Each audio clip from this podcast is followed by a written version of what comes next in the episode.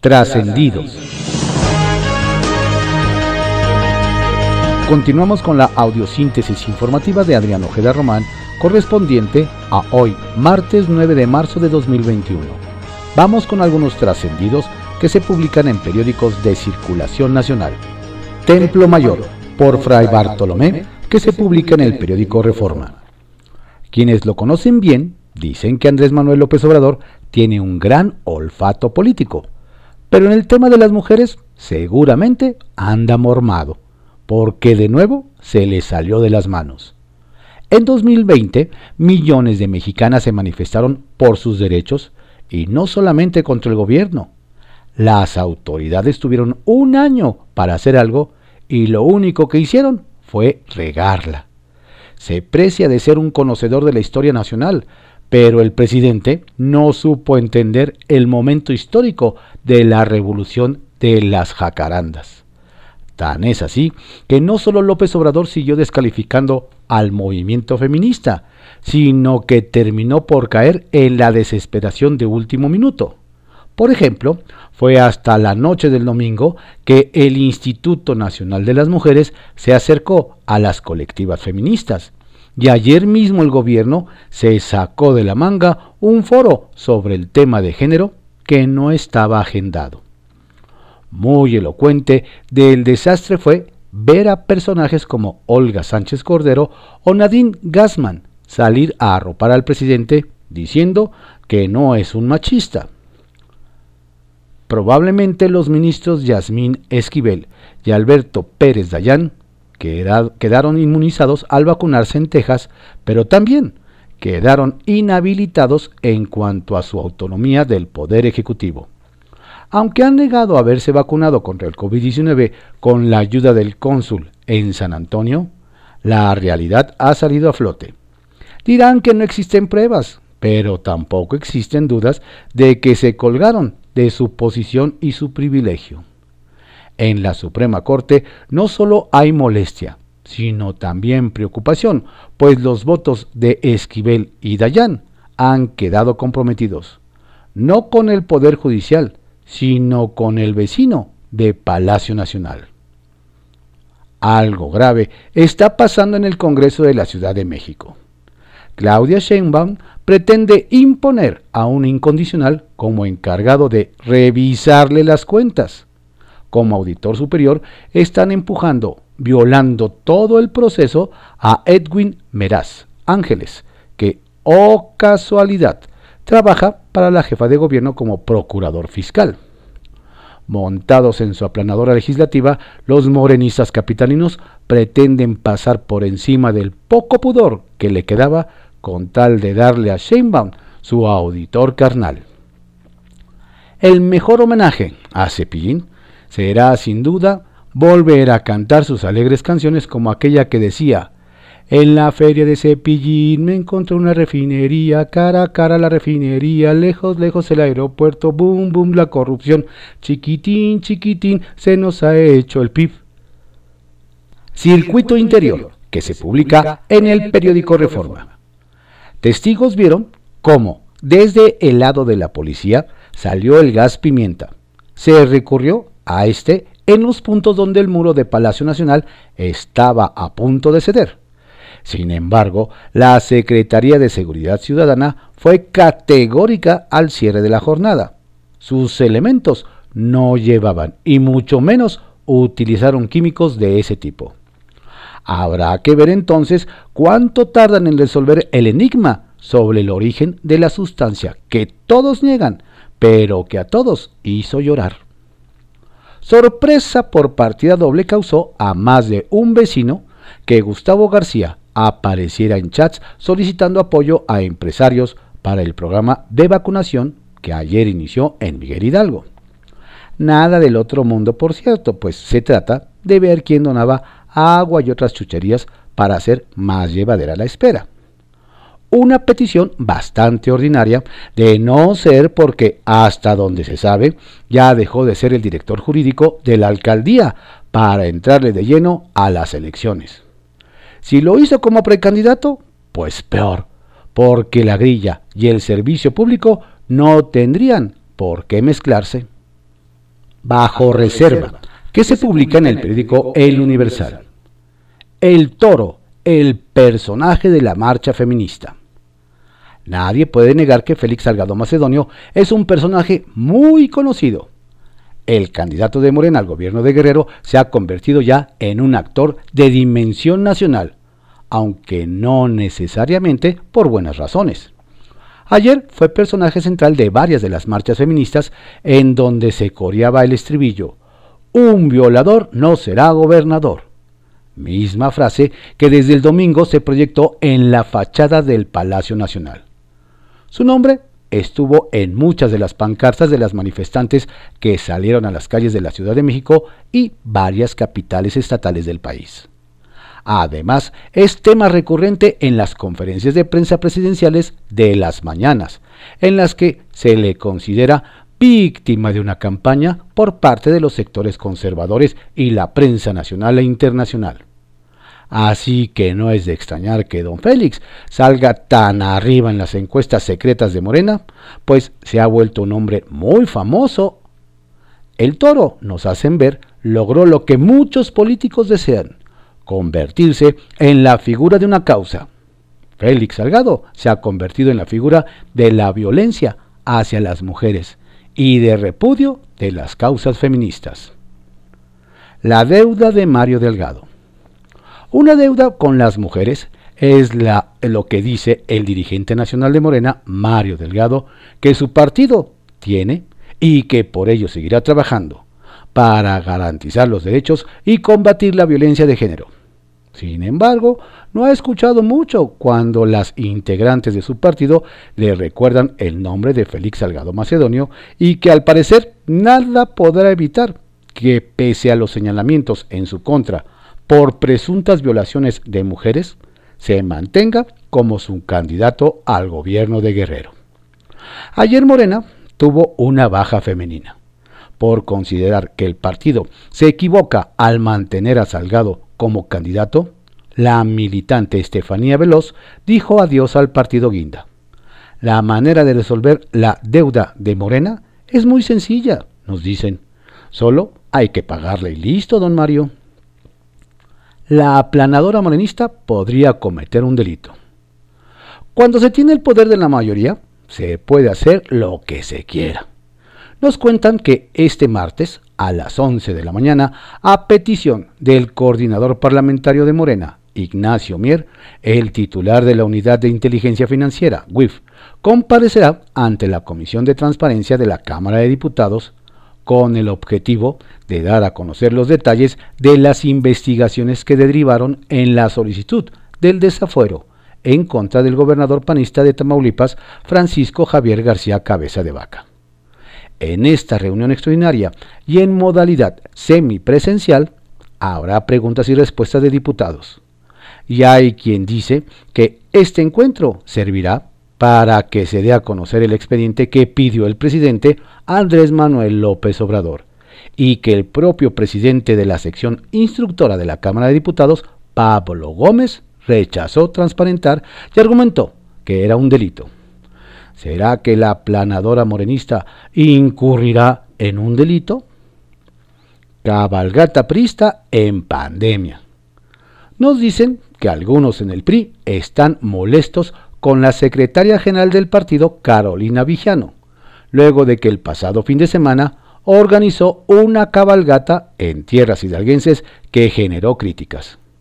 Nos comentan que dentro del partido consideran que este acto envió un mal mensaje a la sociedad, pues en medio de la pandemia se llevó a cabo esta actividad partidista con la asistencia de un número importante de personas que si bien portaban cubrebocas, estaban amontonados al momento de cabalgar. Pero mientras algunos sectores del PRI veían el acto como una irresponsabilidad que podría generar críticas al PRI, doña Carolina estaba feliz, tanto que compartió en sus redes sociales varias fotos donde se ve el entusiasmo de sus compañeros cabalgando juntos, muy juntos, sin sana distancia. Kiosco que se publica en el periódico El Universal. Buscan dar carpetazo al caso Mariana. En pleno Día Internacional de la Mujer nos comentan que en Chiapas el caso de la muerte de la pasante Mariana Sánchez Dávalos continúa siendo una papa caliente para el fiscal estatal Olaf Gómez Hernández y el secretario de Salud José Manuel Cruz Castellanos, pues ninguno de los dos ha querido hablar sobre el tema. Nos relatan que la defensa de la familia advirtió que se pretende dar carpetazo a la investigación con el argumento de que la joven perdió la vida en un gesto suicida, a pesar de vacíos como el que no se preservó el sitio de los hechos y el cuerpo fue incinerado sin concluir la investigación. Sumado a eso, la Fiscalía General de la República no aceptó atraer el caso, por lo que más de uno pide cuentas del tema. ¿Brazalete para víctimas? Desde Yucatán nos platican a más de uno dejó pensativo la propuesta que hizo en el Congreso local la diputada Katia Bolio Pinelo, del PAN, para colocar brazaletes electrónicos a las mujeres maltratadas o posibles víctimas de violencia doméstica, para monitorear y estar al pendiente de ellas.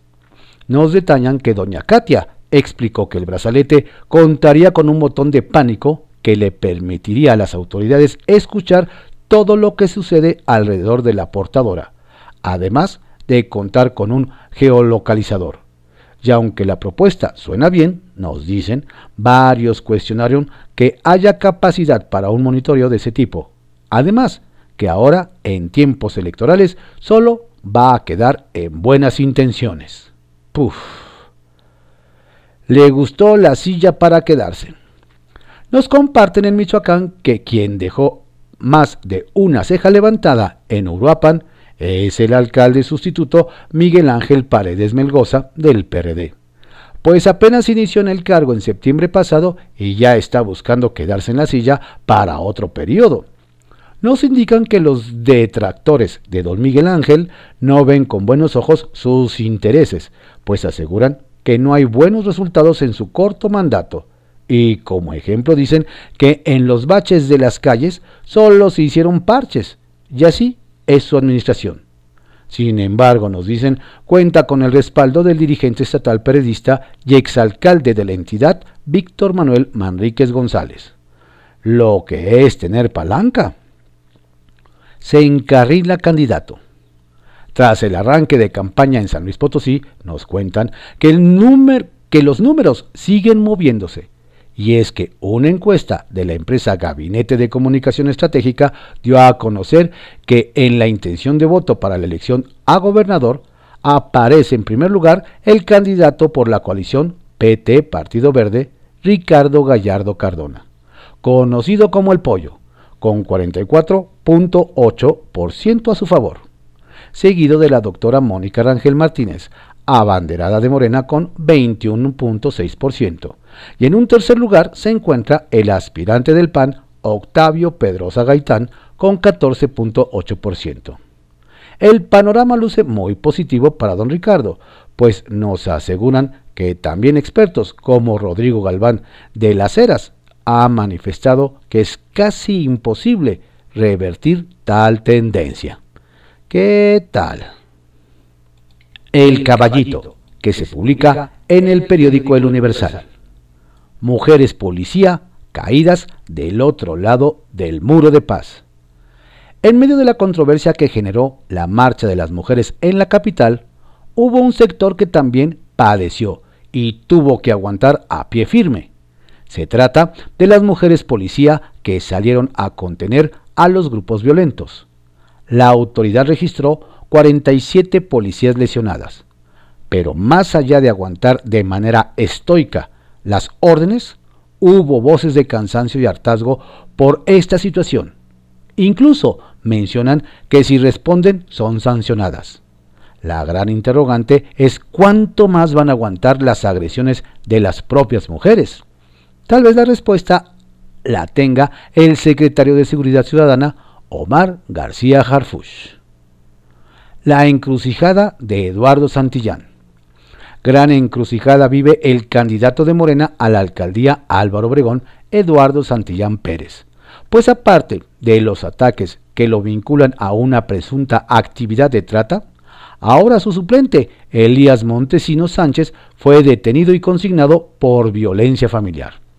Y aunque el todavía presidente de la Comisión de Administración y Justicia del Congreso local tiene hasta el 3 de abril para pedir licencia como diputado local, ahora está en graves aprietos por ver quién ocupará su curul en el antiguo Palacio de Donceles.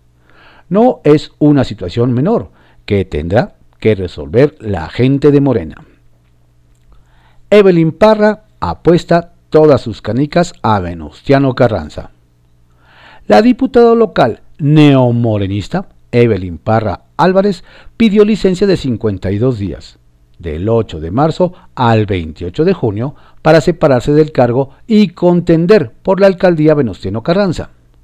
Resulta extraño que en el oficio enviado a la presidenta de la mesa directiva, Margarita Saldaña Hernández, dice que si bien es licencia por dicho periodo, la experiodista pide llamar a su suplente Anayeli Guadalupe Jardón para que concluya su labor en el antiguo Palacio de Donceles. Todo parece indicar que doña Evelyn no regresará al Congreso Capitalino, por lo que todas sus canicas y la de Julio César Moreno están apostando a que sea la próxima alcaldesa. Sacará chispas el Cabildo de Naucalpan.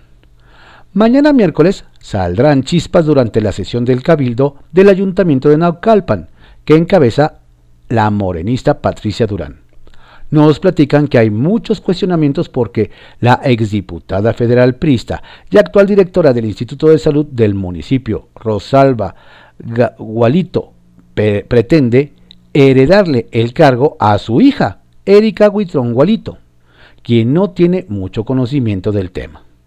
Hay gente que se pregunta si los cargos en Aucalpan se otorgan por capacidad o por herencia. Por cierto, también estará en la mesa la aprobación del nuevo comisionario de Seguridad Pública, Carlos Mier Montes, quien sustituirá a Lázaro Gaitán Aguirre, hoy esposo de doña Patricia.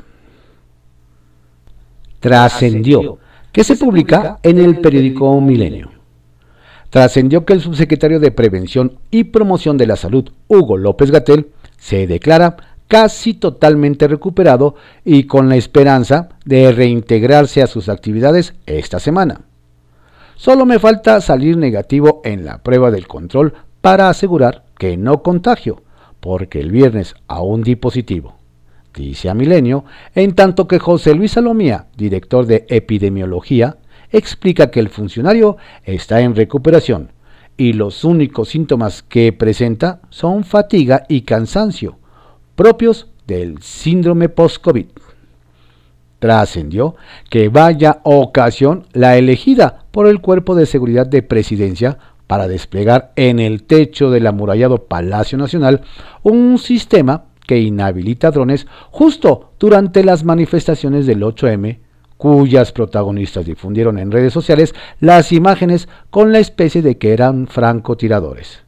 El vocero Jesús Ramírez Cuevas informó que se trata del equipo Hikvision UAB Hammer, que bloquea señales hasta una distancia de 1200 metros y fue distribuido entre un pelotón de militares al que se le encargó la tarea de resguardar el espacio aéreo del inmueble. Trascendió que a un año de que Alejandro Gertz propuso a legisladores de Morena desaparecer el tipo penal feminicidio y considerarlo homicidio agravado, el Pleno de la Cámara de Diputados aprobó el proyecto de reforma para redefinirlo y homologarlo con una penalidad de entre 40 y 60 años de prisión, con 436 votos a favor y uno en contra la sanción aumentará hasta en un tercio si el responsable suministra droga a su víctima para dejarla inconsciente y hasta en una mitad si es servidor público relacionado con la impartición de justicia. Ahora toca al Senado consolidarlo. Redes de Poder, que se publica en Reporte Índigo. Feministas de ocasión. La conmemoración del Día Internacional de la Mujer fue también el pretexto para muchos partidos y actores políticos para declararse feministas, tratando de sacar raja política. No es generalizar, pues hay muchos que desde muchas trincheras siempre han defendido las causas feministas. Pero sí hay algunos casos que ni cómo ayudarles. Quizá ninguno tan claro como el presidente del PAN, Marco Cortés, cuyo partido históricamente se ha opuesto a la despenalización del aborto. Y no solo eso, sino que por defender esta postura antiderechos ha utilizado todos los medios a su alcance para evitar el avance de estas políticas en las entidades e inclusive ha ejercido violencia política contra legisladoras, legisladores y otras autoridades de órganos autónomos. ¿De verdad se dicen feministas? El albazo que viene.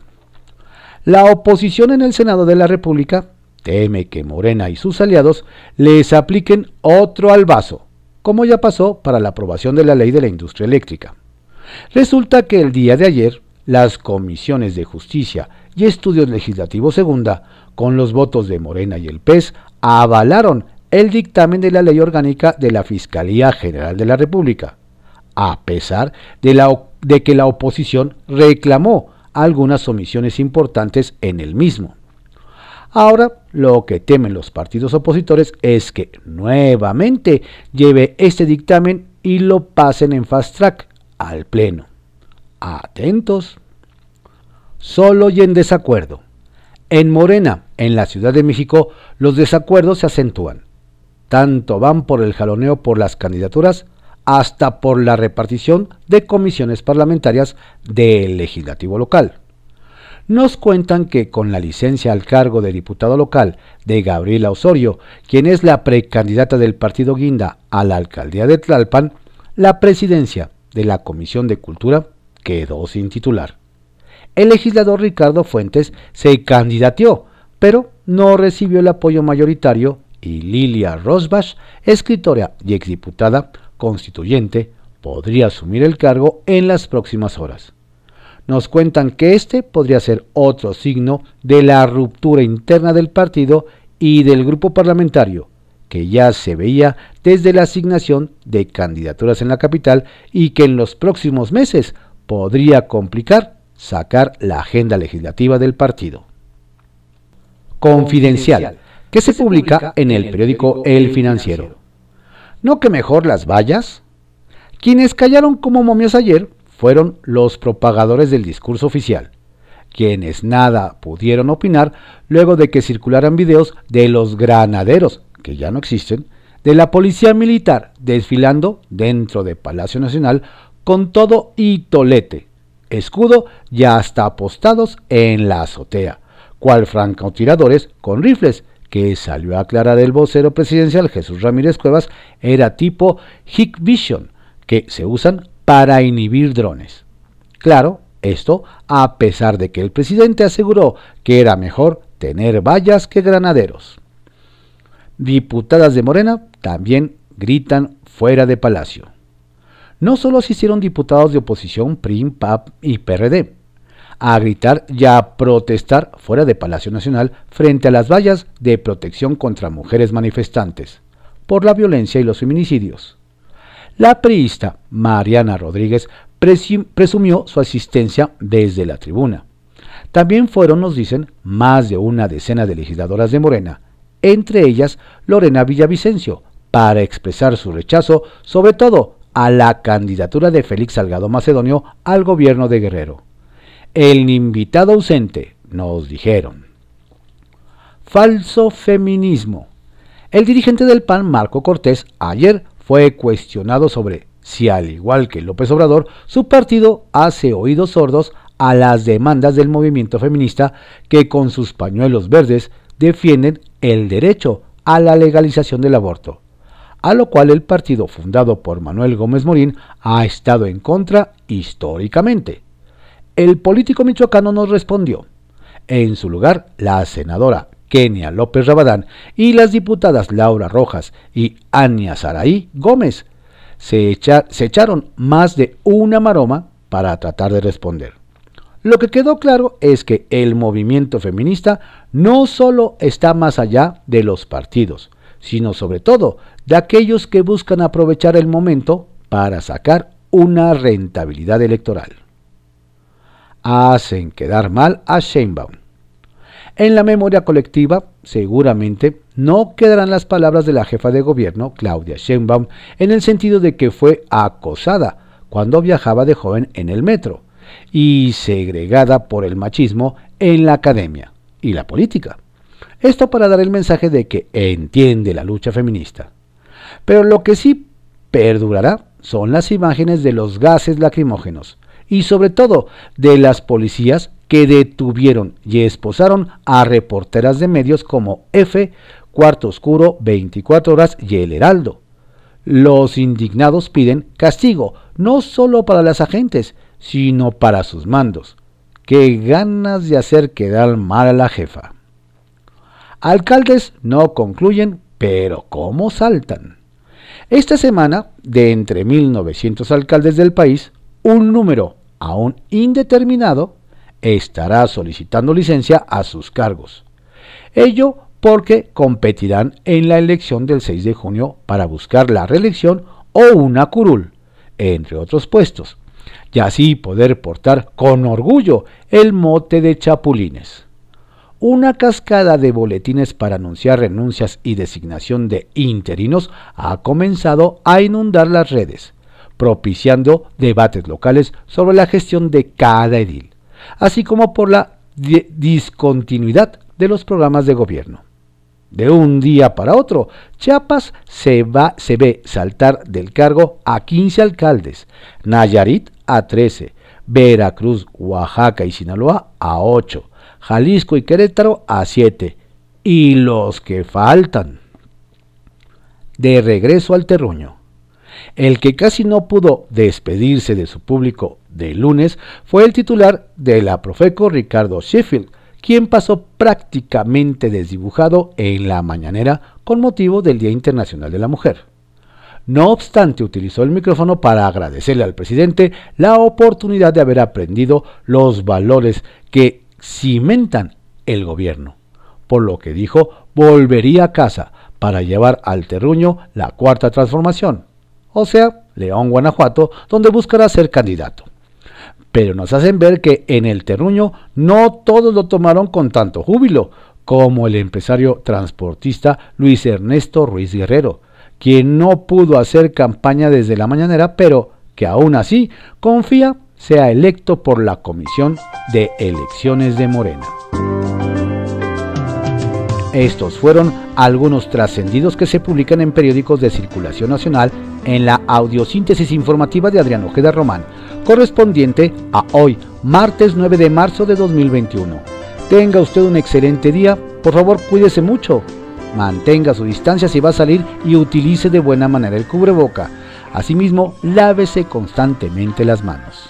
Toda la vida coleccionando mil amores, haciendo juegos malabares para no amarte en exclusiva